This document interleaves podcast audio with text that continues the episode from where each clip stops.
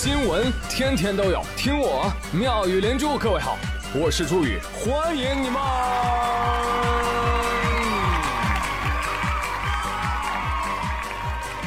谢谢谢谢谢谢各位的收听啦！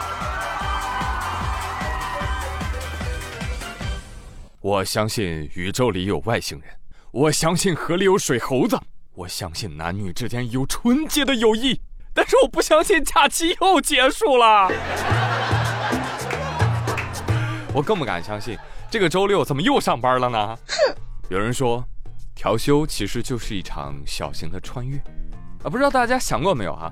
就如果没有调休，周六的你正在休息，而七号的你正在上班上课，而有了调休呢，哇，穿越就发生了。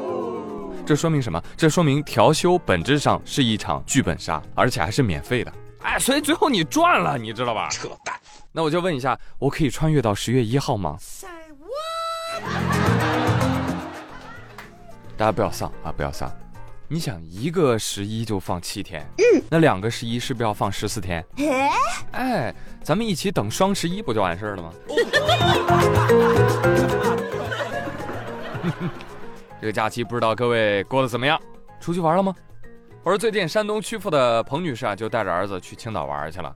哎，没想到在高铁上，两岁的儿子看到一位漂亮的小姐姐，便扑通一声扑到了对方的怀里。嗨，美女！一路就跟着小姐姐玩，啊，分别的时候还因为不舍啊，还大哭了一场。开始的时候，我儿子在车上睡了一会儿，睡醒以后，他睁开眼就看见对面有一个漂亮的小姐姐，他就非得要去找，他说找阿姨，找阿姨，他就跑人家怀里面去了。结果那个小姐姐呢，人又特别好，就一路在那哄他，逗他玩什么的。他在我们前一站下的车，然后我儿子就非得追着他，都到门口还在那里哭了很久很久。他下车的时候，我也想问他要一个微信。那时候小孩子们又哭得特别厉害，我也觉得不大好意思。结果没想到当天晚上吧，她老公就联系上我了，小姐姐也加我微信了，我们也联系上了。后来小姐姐就说，下次她再回泰安的时候，就上曲阜过来看小朋友。哼，身体看似小孩，情商过于常人。这看就是他爸这个。蜡笔小新说：“直接报我身份证号得了。”大姐姐，你喜欢吃青椒吗？你吃纳豆加不加葱啊？忍你到现在了。小小年纪就有了那个什么社交牛逼症，王二胖要有他一半的社交能力，那早就脱单了。对此，王二胖感慨万分：“哎，还是年轻好啊！三岁的时候跟美女打招呼，人家都会觉得你可爱。”我现在三十岁打招呼，嗨，美女！臭不要脸！这就你人生巅峰了，臭小子，珍惜吧。我们再来说说前两天吴磊的巅峰时刻。而在八号凌晨举行的卡塔尔世界杯亚洲区预选赛十二强赛第三轮比赛当中，中国队对战越南队。好的，时间来到了七十分钟啊，这个全场比赛都快要结束了，中国队二比零领先。我的天哪，这不是稳了吗？这个可以说中国队打出了他在亚洲的应有水平。话音刚落，越南人追平了，十分钟内连进两球，我他又能上来。啊，这个很正常啊，很正常。呃，众所周知呢，呃，对于国足来说啊。亚洲无弱旅，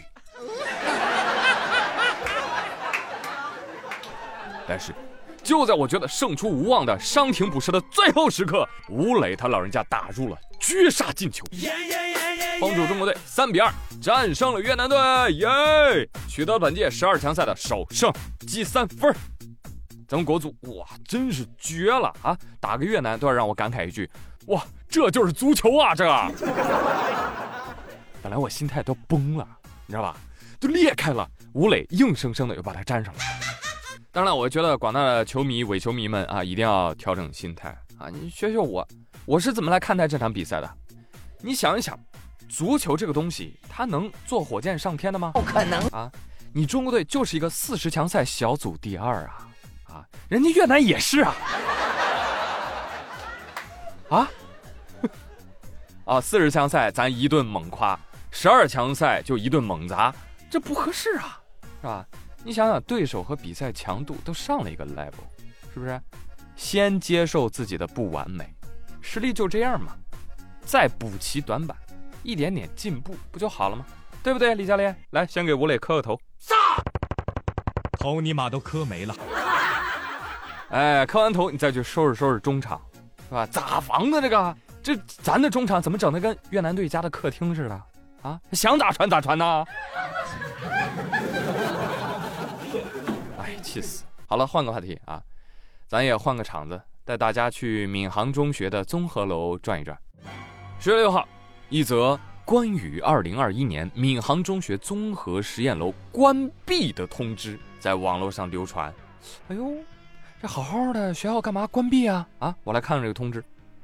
通知：多年以来，我们闵行中学的综合实验楼持续收到同学们关于单摆测重力加速度这一基础实验的反馈，主要反映的问题是，实验测出来的数据跟本地的理论值偏差较大。嗯。啊，针对这个问题，二零二一年初，实验楼教学中心与地球空间科学学院组织了一个勘探活动，对闵行中学综合实验楼进行了长达数月的地质勘探。经过我们这个勘探分析啊，我们确认这个重力加速度偏差过大，是由于这个实验楼地表一千米范围内储藏有大量金矿啊。那现在呢？因为这个矿藏啊，呃，需要采集，啊，这个综合实验楼本月起全面封闭，啊，并且暂停相关的教学活动，恢复时间待定。哦，哎呦啊，闵行中学地下发现金矿了，这。对于这个事儿，上海闵行中学十月六号晚间紧急发布辟谣声明，没有没有没有没有没有，不存在不存在，瞎说了瞎说了瞎说了，网上嫁接的图片啊，虚假信息，我们学校没有矿。哼。实不相瞒，朋友们，他们学校没有矿，我们家有矿，全水平。神经病！你，你是有神经病啊！